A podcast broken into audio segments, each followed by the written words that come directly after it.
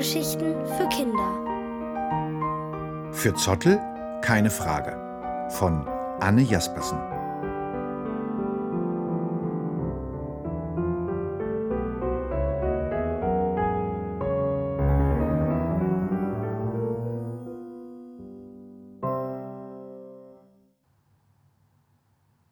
Sind Faultiere wirklich faul?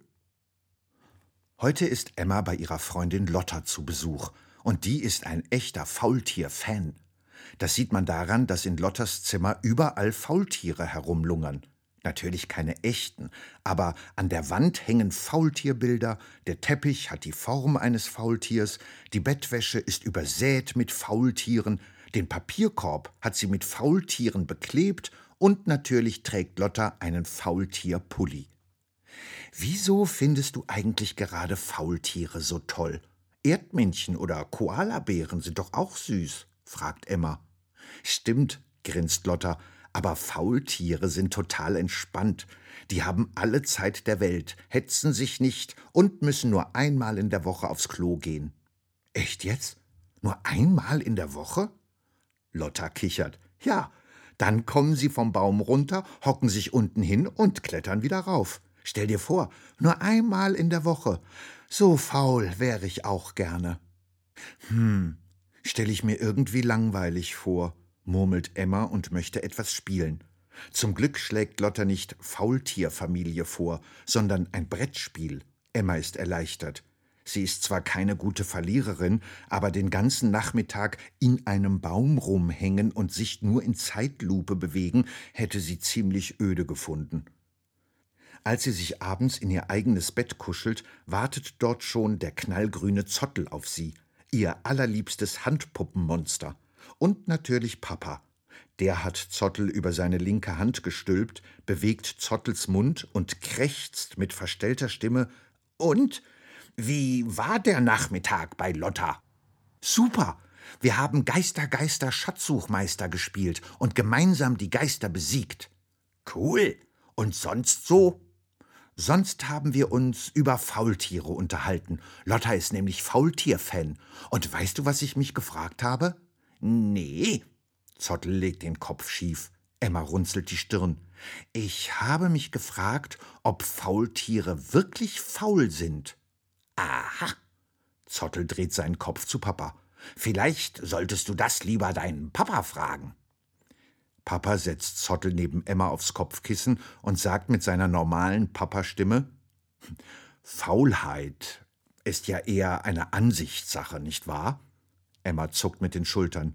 Also, wenn Faulheit sehr wenig Aktivität bedeutet, dann sind Faultiere wahrscheinlich faul. Sie schlafen nämlich täglich mindestens 15 Stunden und bewegen sich äußerst langsam. Allerdings wird in unserer Welt Faulheit oft als etwas Schlechtes angesehen. Die Faultiere hingegen sind Meister im Energiesparen. Sie brauchen kaum Kraft, müssen nicht so viel fressen und werden auch von Feinden nicht so schnell entdeckt. Da könnte sich der eine oder andere Mensch gerne mal eine Scheibe von abschneiden.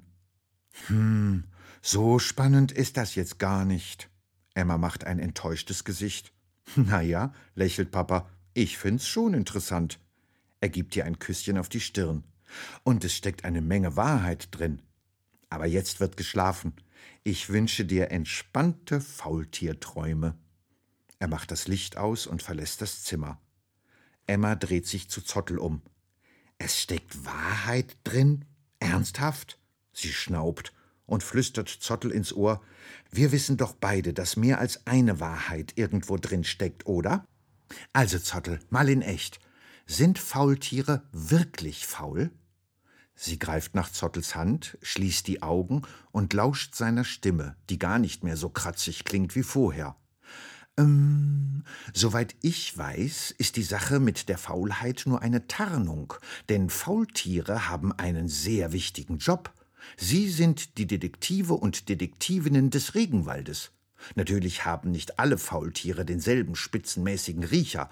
Deshalb denken die philosophischen Faultiere vor allem über spannende Fragen nach, während sich die sportlichen Faultiere in der Kampfkunst Tai Chi üben und nur einige wenige schaffen es tatsächlich, die kniffligen Fälle zu lösen.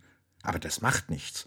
Denn wenn sie abends zusammenhocken, erzählen sie sich die wildesten Geschichten einer Faultierlegende. Die Geschichten der Meisterdetektivin Faula Faulzen. Besonders der Pfeilgiftfroschfall wird immer wieder neu aufgerollt. Vielleicht, weil es der verrückteste war. Die Pfeilgiftfrösche wohnten nämlich ganz in der Nähe von Fauler Faulzen. Doch Fauler hat sie schlichtweg übersehen. Sie ist sogar fast über einen gestolpert, als sie sich auf den Weg nach unten zu ihrem wöchentlichen Toilettengang machte. Stopp! Quietschte es auf einmal unter dem Fuß, den sie gerade absetzen wollte, und ein grauer Pfeilgiftfrosch guckte Fauler vorwurfsvoll an. Pass doch auf! Ich wäre fast vom Baum gekippt, und außerdem hättest du dich beinahe vergiftet. Auweia, Entschuldigung, ich hab dich nicht gesehen. Bist du etwa ein Pfeilgiftfrosch? Ganz genau. Das ist ja das Schlimme. Man sieht es nicht, denn mir wurde meine Farbe geklaut. Geklaut, hörst du? Na sowas, entgegnete Fauler und begab sich in Denkposition. Denn obwohl Fauler als das unauffälligste und leiseste Faultier des Dschungels galt, war sie im Kopf regelrecht rasant, konnte meisterhaft kombinieren und ließ sich nicht täuschen. Sie wusste, dass Pfeilgiftfrösche normalerweise besonders leuchtende Farben hatten, damit andere Tiere gar nicht erst auf die Idee kamen, sie fressen zu wollen. Giftig war ihnen sozusagen auf den Leib gemalt. Wer also besaß den Mut, diesen Fröschen die Farbe zu klauen? Sie beauftragte die Affen mit Nachforschungen. Papageien mussten ein paar bunte Federn abgeben. Einige Schlangen wurden dazu aufgefordert, Giftproben in Blütenblätter zu spucken. Kolibris kamen persönlich vorbei. Doch weder die Farbe der Vogelfedern noch das Gift der Schlangen wiesen irgendeinen Zusammenhang mit Pfeilgiftfröschen auf. Fauler betrachtete die Proben in den Blütenblättern und hatte plötzlich eine Idee. Sie hangelte sich weiter nach unten, denn am Boden war ihr eine eigenartige Pflanzensammlung aufgefallen. Bisher hatte sie sich nichts dabei gedacht, doch als sie ein knallbuntes Chamäleon in unmittelbarer Nähe entdeckte, wurde ihr sofort alles klar. Das Chamäleon erblickte Fauler und wusste ebenfalls, dass Flunkern keinen Sinn machte. Davon abgesehen hatte es anscheinend Schuldgefühle. Ja, ja, gab es kleinlaut zu. Ich war neidisch auf die tollen Farben der Pfeilgiftfrösche. Ich wollte eben auch mal so schick aussehen. Rein zufällig habe ich eine Pflanze gefunden, die deren Farbe trinken und wieder ausspucken kann. Ich musste die Pfeilgiftfrösche nur dazu bringen, in die Blüte zu hüpfen. Mit Leckerlis gar kein Problem. Das Chamäleon grinste. Na, dann wird es wohl auch kein Problem sein, die Sache wieder rückgängig zu machen, raunzte Fauler. So geschah es. Was das Ulkigste ist, einen Rest der Farbe durfte das Chamäleon anscheinend behalten, denn seitdem kann es seine Farbe wechseln. Ende, seufzt Zottel. Emma grunzt zufrieden und kuschelt sich in Zottels Fell. Was für eine schöne Geschichte, murmelt sie und fällt schon in tiefen Schlaf.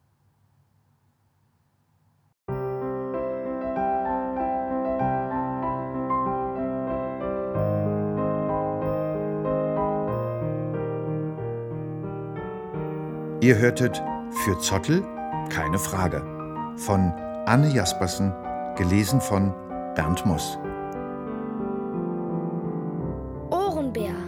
Hörgeschichten für Kinder. In Radio und Podcast.